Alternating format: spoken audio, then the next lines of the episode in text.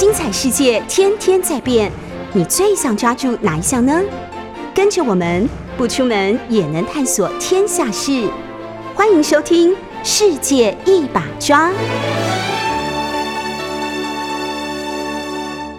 欢迎收听 News 九八九八新闻台。现在收听的节目是《世界一把抓》，我是杨度，这里是杨度的台湾故事馆。啊，我们上一集讲到了连雅堂哈，好像讲到了他的青年时代在福建啊，他有一个好朋友叫林景商，这两个人呢都充满了革命意识，而且认同孙中山的中华革命党啊，很有意思的。那个时候连雅堂在哪里呢？在福建参加一个报纸啊，叫做《福建日日新闻》，还有人筹划了钱让他去编这样的一个份报纸哈。那报纸里面充满了排满复汉的言论，就是排除满清、恢复汉室这样的言论。海外的，特别是东南亚的一些华侨看到太高兴了，因为他跟革命党的论调完全是一样的啊，驱除鞑虏、恢复中华，完全是一样的论调。可是呢，当然就引起清朝官方的注意。那清朝官方对他也没有办法，为什么？因为他是在台湾的这种日本殖民地下过去的。清朝觉得他不是拿着清朝的国籍，所以呢，清朝就开始找住在厦门的日本领事馆去施压。最后，他的报纸被满清政府给关了，然后他也被日本的大使馆施压，最后他只好黯然回到台湾。可是回到台湾之前，他仍然不忘去跟林景商好好写诗议论一番，怀着这样的一种革命的意志啊，到了一九一一年辛亥革命一起来的时候，哇，他内心里面就开始激昂澎湃了。这种慷慨激昂的精神，使他做了一件出乎大家意料之外的事情。什么事情呢？他跑到延平郡王祠去祭悼他。没有人大概会因为。民国革命成功而去祭拜延平郡王吧，就是连雅堂做了这件事情。他用一种“王室北定中原日，家祭勿忘告乃翁”的这种心情啊，他写了一篇很深情的祭文，去告诉郑成功。我简单念几句好了哈。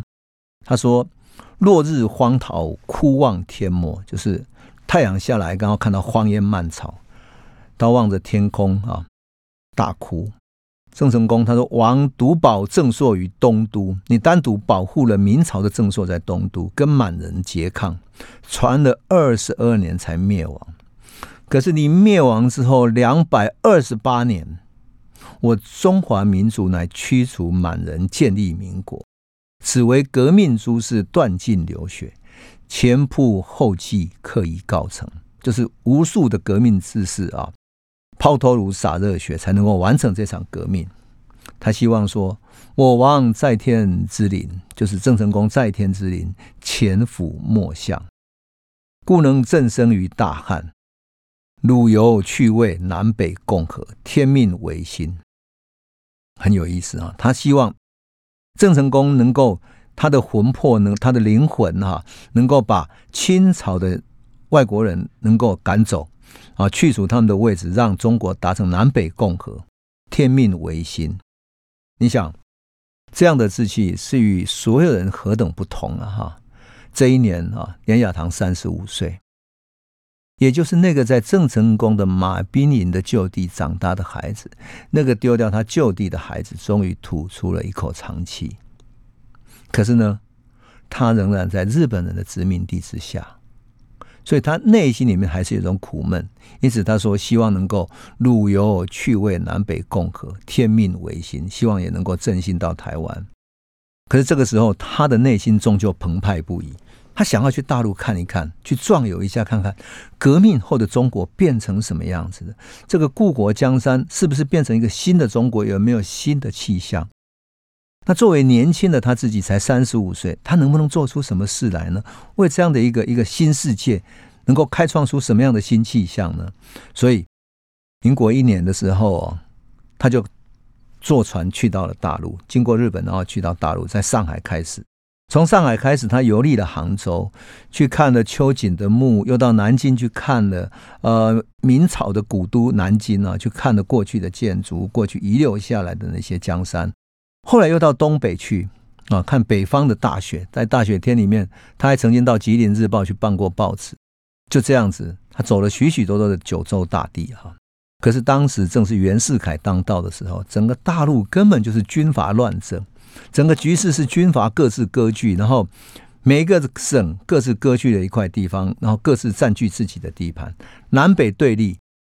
孙中山跟袁世凯对立起来，孙中山甚至于必须重新革命，而袁世凯还想称帝。虽然他称帝的野心还没有显露出来，可是整个中国是一片乱纷纷。像无政府一样的互相指责，互相写各种函电来来批判着。他知道怀着革命的理想，这种悲怀，在中国的大地上去寻找他的理想，可是也没有找到。他只能够靠写诗来抒发他内在的苦闷。有一首诗哈，他是这样写的，很有气魄。他说：“汉高唐太皆无赖，就汉高祖哈，就是刘邦哈，唐太就唐太宗李世民哦，皆无赖。”气魄很大吧？骂两个大皇帝啊！汉高唐太皆无赖，黄觉四圣亦一人。黄觉四圣是谁呢？就是朱元璋，他也不过是一个不同的人而已。现在的天下英雄都是这些皇帝想要当皇帝的人互相割据。他说：“天下英雄争割据，中原父老痛沉沦。王秦一剑风云会，就是王秦一剑就是指荆轲哈，他多么希望能够像刺客一样哈。”拿一把剑，把秦朝灭亡了。破虏千秋，日月新。郁郁中山，王气尽，国权今已属实民。就是郁郁中山是南京哈，南京是朱元璋他们的王气。过去封建时代帝王的气数都已经尽了，国家的权力今天已经属于老百姓，所以国权今已属实民。他是夜明孝陵的时候写下这样一首诗。你看，连雅堂对于民国时代的民主民权这些思想是如此的认同哈，他能够反讽这些皇帝，反讽这些封建时代只想当据地为王的这些人。可是他希望未来的时代哈，整个国家的权力是属于老百姓的。但是当然，那个时候中国还在军阀割据、还在争相占据地盘的时代，所以他非常失望。他看到这里的民国不是他心中的乌托邦，所以他决心回到台湾哈，带着他行过万里江山的这种心，也带着他在大陆各地游历的时候，特别是到清朝的史料馆去找到的跟台湾有关的史料，包括福安康，包括清朝派到台湾的这些官员的史料，他回到了台湾，开始安静的写作。当然，虽然他很想安静写作，但是也没有办法岁月静好。为什么？因为辛亥革命的火种一被点燃之后啊，台湾民众开始在传说什么？传说辛亥革命成功以后，中国军已经强大起来了，他们很快要来收复台湾。只要我们起来反抗的话，中国军就会来帮忙。所以，于清芳所带领的大明慈悲国，在这种情势底下呢，会认为中国军会来帮忙，特别是民国的军队会来帮忙，所以他就发动了武装的反抗。在历史上史称“交八年事件”，那民众扩散的地方非常之大。那“交八年事件”是一个影响日据时期历史很重大的历史事件哈。地区呢，从台南到嘉义的山区都有参与的民众太多了，所以到最后日军眼看快无法收拾了，他甚至于出动了山炮、重炮、火炮啊、重机枪等等出来攻打。我看过交八年事件后来留下来的照片，哈，因为我有一个朋友在日本收集了日本人打仗时代所留下来的那些旧照片，那真的那些用石头做的民居等等，全部打成一片废墟。而于清芳呢，在日本不断攻打之下呢，他也失去了根据地，而很多根据地的这些居民本来也没有参与参与这个反抗军的哈，都被炸毁了，所以他们觉得于清芳是在害死他们。使他们连生存都没有办法，最后他被人家出卖，遭到逮捕，最后被日本人枪决。可是我要讲的是，这一场交八年事件实在是太惨烈了，因为我自己啊，就是我自己曾经访问过参与交八年事件的一个人，他的女儿。参与交八年事件那个人是一个汉学的医师，哈，学汉学的一个中医师，他叫简忠烈。他参与交八年事件之后，因为参与了革命，最后不知所终，死在什么地方都不知道啊，被杀了。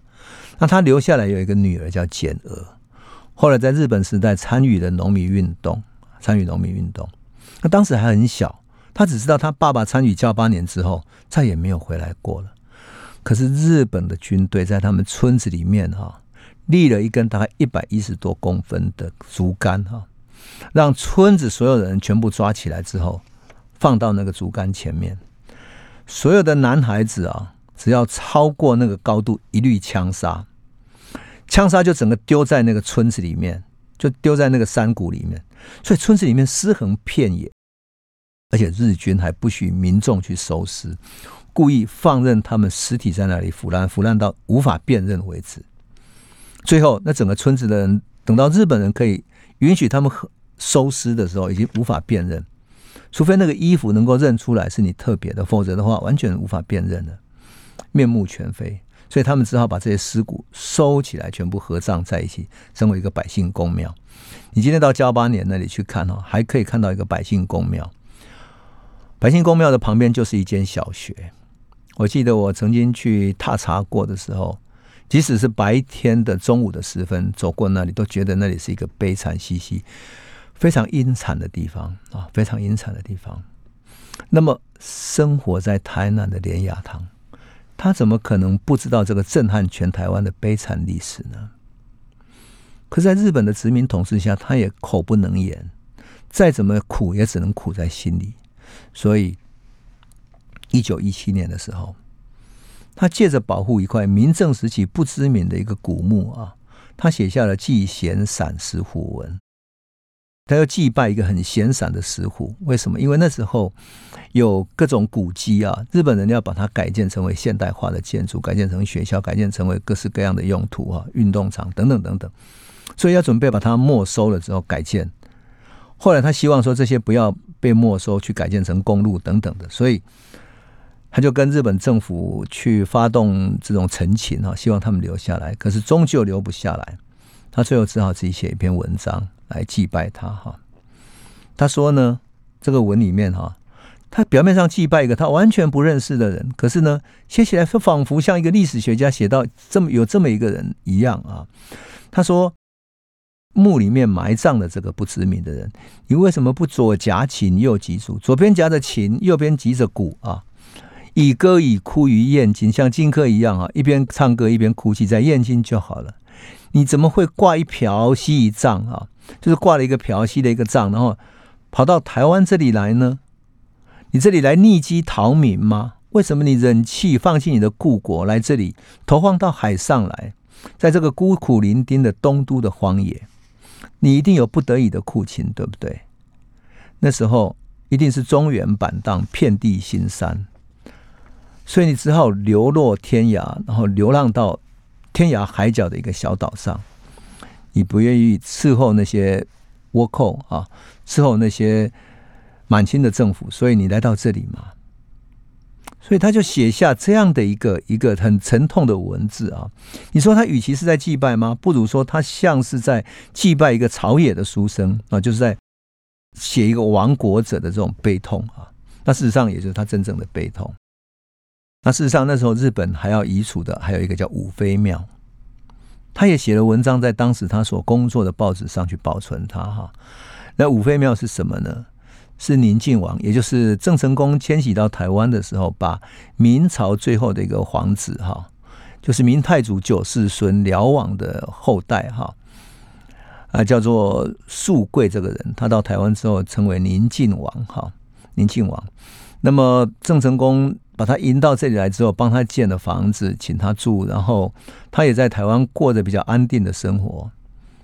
后来呢，他到了施琅要打入台湾的时候，他知道自己已经挡不住了，而郑克爽也投降了。于是，这个宁靖王就把他的家人都召集起来，甚至于他的妻妾召集起来，说：“啊。”很对不起哈，先帝先王都已经死亡于地下了，而今剩下我一个哈。他我想师长他们过来清扫过来，我们也即将会死掉哈。我想难逃这一劫哈。那我希望我们就这样子吧，你们各自离开去吧。可是呢，他五个妃子啊，他说：“我们既然跟你在这里的话，我们绝对不会去受辱，然后去投降。所以，我们决定要自己自杀。因此，这五个妃子啊，同时选择同一天共同自杀，自爱于同一个房间里面。然后，这个皇帝啊，就是宁靖王，非常痛苦，他就把所有的这种痛苦哈。”写在他的墙壁上，写下他亡国之痛。这样，第二天他自己穿好穿的皇上的衣服，哈，穿的好好的，然后把他的印带等等都弄得好好的，把附近所有的宗族的人以及帮他耕田的这些佃农等等全部找过来，把田地所有的全部发给了他们，送给了他们，赠送给所有人，然后自己告诉他们说：“我艰辛必居在海外，可是现在事情已经到了走到最后了啊。”再也无路可走了，那么我要去回去见我的祖宗，那我希望能够干干净净的去见自己的先祖吧，就自爱而死了。而他的事后，他的两个犯官呢，也同时跟着他一起死掉。后人为了追念他们，就建了一个庙，叫做武妃庙，因为他不可能用宁靖王本身去建一个纪念明朝皇帝的庙，所以就变成五个妃子盖了一个武妃庙。现在这个武妃庙呢，依然在台南这边哈。一去了还可以看得到五妃庙，是令人很感动的地方啊，在台南的一个公园里头。因此，我特别要讲这个，是因为我从来没有想到说，连横也把这个五妃庙的故事写在台湾通史里面。到了一九一八年啊，历经十余年的心血，连横终于完成了台湾通史啊。后来他就继续。编纂、校正等等的，然后在日本殖民政府统治底下，哈，这一本六十万字的台湾通史，用汉文写作的历史书，哈，要复印那是非常困难的事情，所以连亚堂就把他的书稿拿去给日本人审查，跟他们周旋，跟他们折冲，还好当时日本人还相当尊重汉文啊，所以要修改的、要删去的就删去了。像比如说呢，他写到唐景崧、刘永福之后，要开始写日本开始的那种乙未战记，可是那些战记所有的东西全部被删掉了，最后只留下了现在台湾通史六十万字。到了一九二一年的时候，终于全部复制完成了。他连着写下了八首绝句啊，你可以在这个绝句里面看到他那种心潮澎湃啊，内心的激动。他说。庸书碌碌损其才，绝代词华慢自哀。三百年来无此作，拼将心血付三台。三百年来也没有人为台湾写下这样的作品，他要把他的心血付给台湾。所以这种自诩跟自启哈，跟这种自哀啊，就仿佛是为了他对台湾的爱而写下这六十万字。另外一首啊，他写到说：“绝业名山信已成，就是绝对的事业哈。绝业名山业已成啊，网罗文献则非亲。而今万卷藏书赋，不让猿猴永百成。”也就是他已经知道他完成了一个绝业的名山这样的作品哈，他感到自豪。坦白说，我自己也是写过历史的人哈。那我写过有温度的台湾史，以及跟几本呃台湾史有关的传记，也写过戏剧的历史等等哈。真的阅读的资料不要说哈，有时候我们这种历史的写作者，为了让一段历史鲜活起来哈，你要去踏查那些海港、山巅、荒冢、小村子，就像我也去踏查过。交八年事件的现场，去踏查过台南陈永华的庙，乃至于踏查过嘉义布袋港啊、北港等等的啊，甚至于为了了解日本时代他们为什么会有严思琪这些人，所以我也去过长崎，去过荷兰啊，去过马六甲，你就知道写历史是多么困难，因为你要找真相，而你要让这个历史好看起来，很多时候你要找到传记、日记、笔记等等。你才能够让历史真正的鲜活起来，你才能够让历史里面的人物有血有肉、有故事、有性格，你仿佛能够感觉到他的面貌，而不是一个平板的历史记载而已。不会像我们现在的那种中学历史课本那样，你只看到平平板板的那些记载，没有感动的力量。所以，当我看到台湾通史连横写的那些人物的时候，我就知道说，他也是花了很大的心血去踏查、去了解、去进入他内心里面所要描写的那个人物的真正想法，多么不容易啊！遥想当年连雅堂写完台湾通史的时候深夜眼倦，他面对极尽的天地，面对台湾故乡的一抹青山。他想着自己所书写的这些青史，他想着他笔下的悠悠的先民哈，如今还在异族的统治下，而他能够留下的是历史记忆的长卷。我想那种心境的深沉复杂哈，又壮阔又曲折的心情，实在很难为外人道。那我们今天重读他的时候，会特别感到他那种用心、那种爱和那种深沉的力量。好，我们先休息一下。欢迎回到九八新闻台《世界一把抓》，我是杨度，这里是台湾故事馆。那我们继续来讲连亚堂写《台湾通史》的故事啊。连亚堂写完《台湾通史》之后，他内心仿佛大愿已了。可是，如同我讲过的，每一个写历史的人，为了写出那个历史的血和肉和人的生命，因此他收集了许许多多。而过去中国的文人最多的是什么？最多是把他的心情写在诗里面，所以连小堂也收集了许许多多的诗，用诗来见证这些历史，在诗里面去寻找历史的故事、历史的事件。所以他知道这些难得的诗句，这些过去的人所写的诗，如果不留下来的话，以后就会善意难寻了。于是他又花了力气开始编一本书，叫做《台湾诗圣》。就是把他所搜罗到的这些诗人哈，包括了嗯官吏啦、文人呐，乃至于在乡野之间当中医的等等，举凡他能够收集到的一章一句，他把它收拾起来。收拾起来之后呢，让这些诗来见证什么？见证台湾的山川人文历史。所以他出版了《台湾诗圣》，台湾通史出版了，《台湾诗圣》出版了。他想。好累啊，所以他想要出去旅行。坦白说，我完全可以了解他这种心情。我每次写完一本书，就想要出去旅行了。那么，连雅堂也就这样子的去到日本去旅行了一趟哈。那么也顺道到日本去看了他的小孩啊，连振东也到上海、到日本长崎、到平户去演讲，甚至于他到平户去祭到郑成功，因为那是郑成功出生的地方。等到他回到台湾的时候，已经一九二二年的时候了。那时候正是台湾文化协会刚刚创立的时候。台湾文化协会是一九二一年创立的。很有趣的是，文化协会也就是蒋渭水他们创立的文化协会，特别请他来开讲。开讲什么？开讲台湾通史讲习会。开了这样一个讲习会，那每天晚上在开讲啊，开讲了一段时光。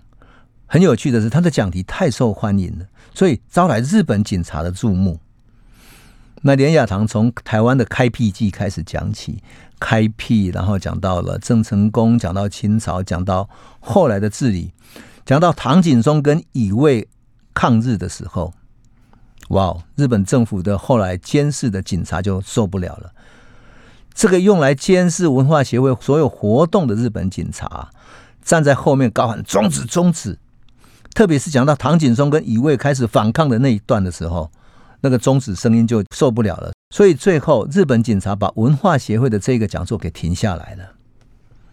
那么文化协会当然也不仅仅是办这个讲座啊，文化协会事实上有一个很重要的背景，就是从我们刚刚讲到的，从抗日运动的交八年事件里面，他们学到了教训，他们知道武装抗日绝对敌不过。只有走向现代性的这种群众运动，才能够跟日本做长期的对抗。特别是一九一七年苏联革命成功之后啊，让全世界卷起一股的左翼风潮。整个世界性的左翼运动，在中国大陆就有五四运动，还有中国共产党的成立。那日本更不用说，因为日本跟西方的思潮接得很近，所以日本开始有了劳动党，有劳动农民组合啊，也就是以农民为中心的这种农民组合。还有呢，有日本共产党的成立。那么到了一九二五年的时候，文化协会的创办者之一的李应章，就在彰化开始带领蔗农起来反抗了。我曾经看过李应章的老照片，哈，他是台湾第一代的医生。这第一代的医生读日本那个总督府底下，就是现在的呃台大医学院哈的那时候第一个早期叫医科嘛哈，呃总督府底下的台湾医科哈。那么这个医学校呢，李应章是早期毕业生。这些早期毕业回到乡下去，他的医院是长什么样子呢？那个老照片里面，他在三合院里面。也并没有像现在前面有一个柜台，然后有一个小姐帮你登记，没有，他就做了一张藤椅，藤椅前面是一张三合院式的那种老式的供桌，然后后面呢就是一些柜子上面写着一些嗯像病历式的东西，而他的对面李应章的对面坐了一个农民，全身骨瘦如柴。李应章对当时台湾人病疾。就身体生病疾病的诊断呢，它就是一个字：贫困。因为贫困吃不饱，营养不良，所以人开始生病，抵抗力弱了，开始生病。因此，李应章就带领彰化的农民开始起来反抗，爆发了二零事件。后来，李应章也成立农民组合，农民组合，农民组合后来组合成为台湾最大的群众运动，开始大型的各种反抗了。而且呢，后来。剪辑一位在高雄凤山小学校教书的一个老师啊，剪辑也在高雄成立了农民组合，于是台湾农民组合成为全岛的农民组合，开始了全岛性的对抗。所以文化协会以及连雅堂在这个时代里面，其实是一个社会运动在卷动起来的。可是连雅堂的身体并不好，他觉得写作里面他感到非常的疲倦的，他想要再次去旅行。他想要给自己放一个长假，所以呢，他就到杭州的西湖去实践他曾经在诗里面写过的许诺。他诗里面曾经写到，他以前去大陆的时候非常喜欢西湖啊，因此他写过说：“他日宜家湖上住，青山青史各千年。”那是他心中的愿望，住在西湖旁边，青山青史，这些青山陪伴他写的青史。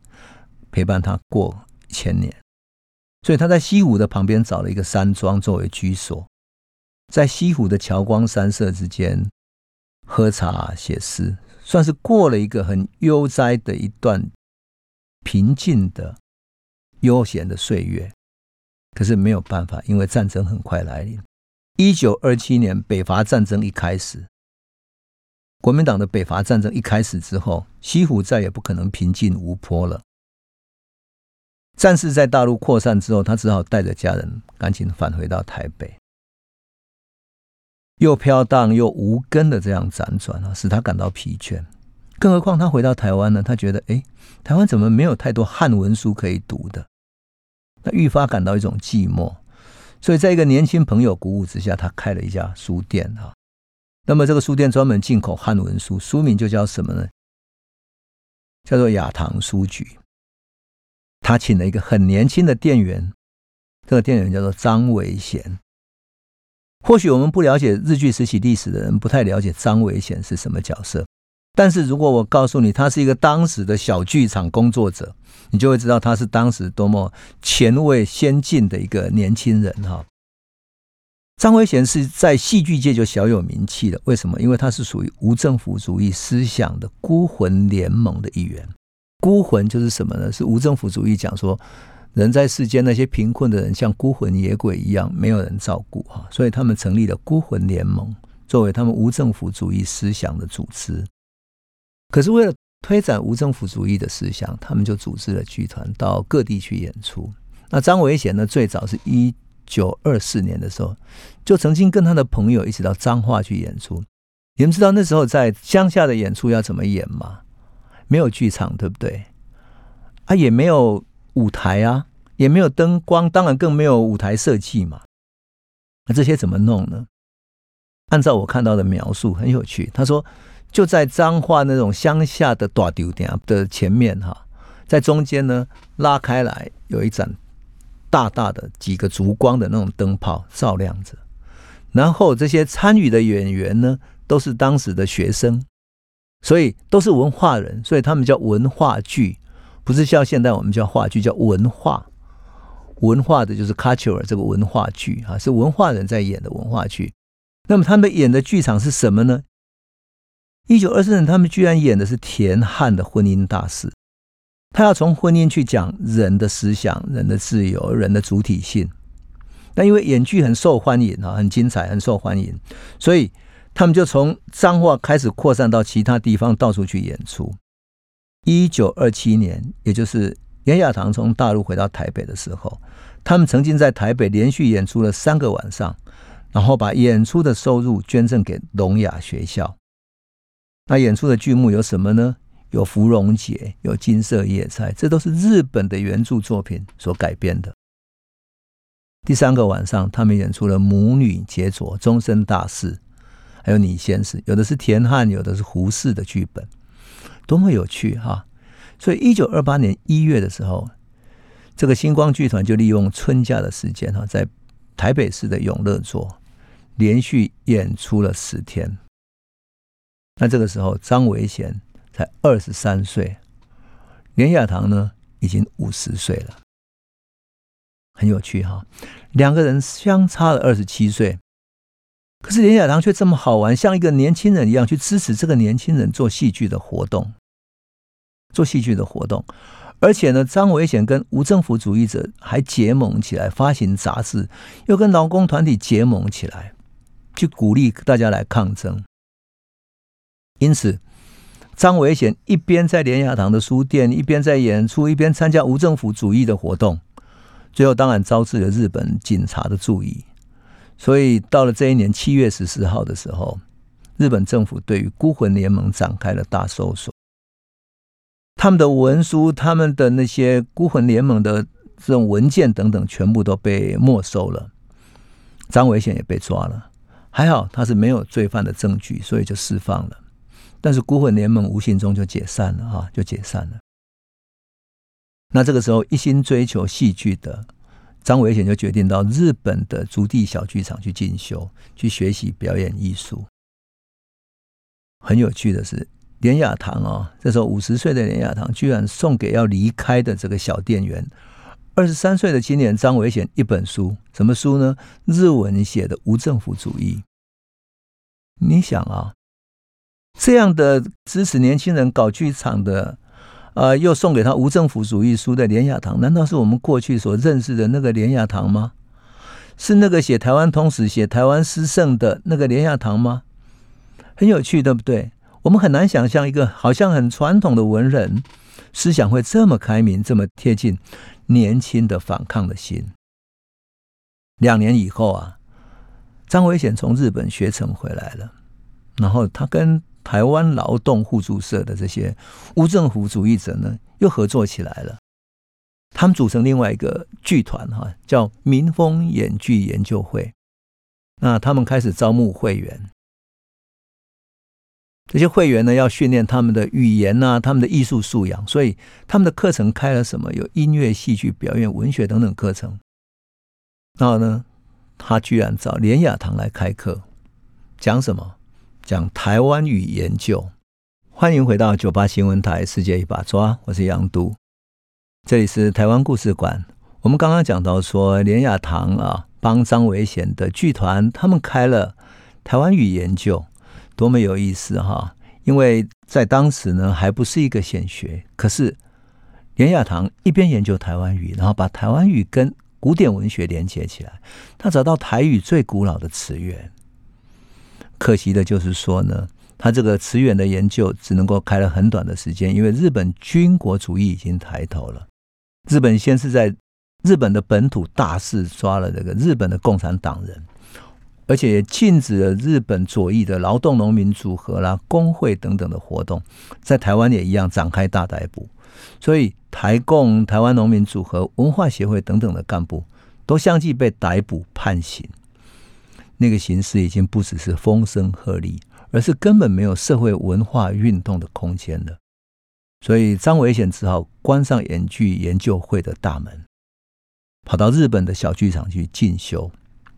那连雅堂呢，也只好把他的台语研究的内容找一个刊物来继续连载。那连雅堂后来在连载两年之后，出版了《台湾语典》。不得不说哈，这是第一部考述啊，去记述了台湾语言的开山之作。那连雅堂呢，在写了很久之后，他把书出版了。他在序文里面写了一个很有意思的话，他说：“于台湾人也。”能操台湾之语，而不能书台湾之字，且不能明台湾之意，于深自愧。他说：“我是台湾人哈，而不能写台湾的字，不能明台湾的意内涵哈意义，我感到很惭愧。”他还说：“夫台湾之语传自漳泉，而漳泉之语传自中国，其流既远，其流又长。”张皇幽渺，赘婿为莽，多么有趣哈！他说要在这个微微渺茫这种文字的追索里面，他要去找出这些字的语言源头出来。所以他就考察台湾语的语言之后，他知道说，他居然这样写啊，很有趣。他说：“台湾之语高尚优雅，又非庸俗之所能知，且有出于周秦之际。”就是台湾语出于周朝、秦朝之际，又非今日儒者之所能明，不是今天的学者能够明白的。他很高兴哈，他四举其例啊，他干哈一个三点水在一个甘甜的甘哈甘美的甘哈，那个是念甘潘也。他说这个出自《礼记》，台湾之妇孺能言之，台湾的老幼妇孺都会讲，可中国的士大夫不会讲。为什么？因为中国的雅言称它是官话，可是这个三点水在一个甘草的甘呢，是什么呢？就是我们闽南话讲的暗，就是饭汤的意思。他就认为说这个是从那么古老的地方来的，而现在的人都找不到了哈，反而在台语里面留下来这么古老的声音。还有呢，台语为古道，就是道古的古，道路的道哈，这是很文雅的。叫做谷，就是谷物穿过的道路，其实就是什么呢？就是大肠啊，大肠闽南话叫卡称这样子哈。可是连雅堂居然呢，把它找出来，那个卡称的卡怎么写呢？一个像尸体的那个尸，对不对？那那个死字去掉，底下变成一个九，一二三四五六七八九的九哈。那这样一个尸体那个尸，然后再一个九，称呢是川河川的川，就就是鸠川哈。他言之甚鄙。而名甚古，就是你讲起来好像很卡称，好像是很鄙视啊，很粗鄙。但是呢，他的名字其实是很古老的，因为这个“鸠”字呢出于《楚辞》，《楚辞》里面就有了。而“川”字载于《山海经》，这哪里是普通人所能够了解的呢？所以他就说，这个追溯里面，你看到台语的典雅，那么典雅，那么深厚，那么古老，那你怎么会不会爱这个语言呢？所以连雅堂真的是特特别有意思，贯古通今。我常常说哈，呃，当然有一些台派的人喜欢骂台湾通史，骂连雅堂。可是坦白讲哈，连雅堂在一百多年前爱台湾的这种身心哈，他写台湾史的那种心情，以及说用掉的那么深厚的功底，他研究台湾语的这种用心和努力，简直就是现在台派的先锋嘛。所以我就不知道为什么，因为他的古文，所以那么多人要去批判他，我真毫无道理的啊！当然了，啊，连雅堂那个时候写完了《台湾语典》之后，其实他在台湾其实已经没有太多空间了。社会运动的朋友、文化运动的人士，不是被逮捕，不然就是流亡了。而军国主义的幽灵、皇民化的运动已经笼罩全台湾了。一九三一年的时候，蒋渭水过世了。他写过一首诗，非常痛心的哈，来追忆蒋渭水，他叫《哭蒋渭水》。我念给您听一下哈。他说：“人海沉迷百鬼嗔啊，秋风凄绝到江滨。十年牢狱深甘入，一死轮回自未生。党固坚为师范棒，兵言寥落敢成尊。中山主义谁能记？”北望神州一呛神，他说：“人海沉迷啊，百鬼就是现在人海已经流落这样子，百鬼称啊，所有的鬼都在那里怒目而视，然后在骂人，这样就帝国主义者在骂人。秋风七绝到江滨，到江滨只是是指的是蒋渭水医院附近啊。到江滨，十年牢狱生甘入。他说蒋渭水前前后后十几年之年多次进入牢狱。那十年牢狱也不仅是蒋渭水，事实上这个时候啊，呃，谢雪红在狱中已经被判刑了十二年。那农民运动的剪辑也被判刑了十年，很多文化协会的同志都已经入狱了。所以他说一死轮回自未生。蒋渭水一死轮回，可是他的志气还没有伸展出来。在监委的时候，他特别思念说：“党固监委师范棒，就是在抓人的时候呢，特别思念范棒。那个时候大宴宾客，那些文化协会那么兴盛的聚集在一起。等到现在开始逮人了，宾客寥落的时候，才会感念说：陈尊，陈尊是一个非常勇敢的人，在孤寂的时候，他还是要勇敢的对抗。哈，他说：中山主义谁能记？”北望神州以呛神，他用这样来纪念他。可是他终究在这样的一种时代里面，感到非常的沉寂，非常的孤独，非常的寂寞，也感觉到军国主义下的台湾其实像死水一滩了。那更何况九一八事变预告了中日之间一定会有一战嘛？他也预感到这一战之后，恐怕日本败的时候，台湾才有可能重回祖国。所以他一方面命令连振东去大陆，一方面他也准备到大陆去。一九三三年，五十五岁的连雅堂壮心犹在，就决定再一次远行。这一次，他决定到上海跟女儿住。远行的船舶慢慢离开码头的时候，他好像预感到这是他最后的旅程了。他频频回首，内心非常忧伤。他写下了这样的诗句。他说：“饮马长城在此行，男儿端不为功名。十年数字长非易，九世深仇报启亲。北望旌旗朱树胜，南归锄豆寄延平。中原尚有风云气，一上堕楼大海横。”他说：“希望这一次男儿端不为功名。”但是呢，十年数字，他希望台湾能够不再成为殖民地，不再是殖民地。甚至于，我们可以知道，他是第七世连家在台湾的第七世，可他连同他的儿子、他的孙子，变成九世深仇报启亲，就是九代人都要为收复台湾而努力。而收复之后呢，他要回来台湾去祭拜延平郡王。也就是说，他内心所盼望的仍然像延平郡王那样恢复汉室，而他把对帝国的国仇家恨全部都结合在一起了。一九三六年六月二十八号，严亚堂病逝在上海。那么他最后只留下《台湾通史》以及无数的著作，那特别是台湾语的研究都开台湾风气的先锋。所以我记得他有写过一首诗哈，他说呢：“从此不会嫌汉末。”青山青史上青年，他的志气仍然非常的青年，永远充满了反抗之心。那我们用这样的一个记忆来纪念台湾通史出版一百多年，他也记忆连亚堂先生，以及表达我们对台湾历史的一种情感。谢谢。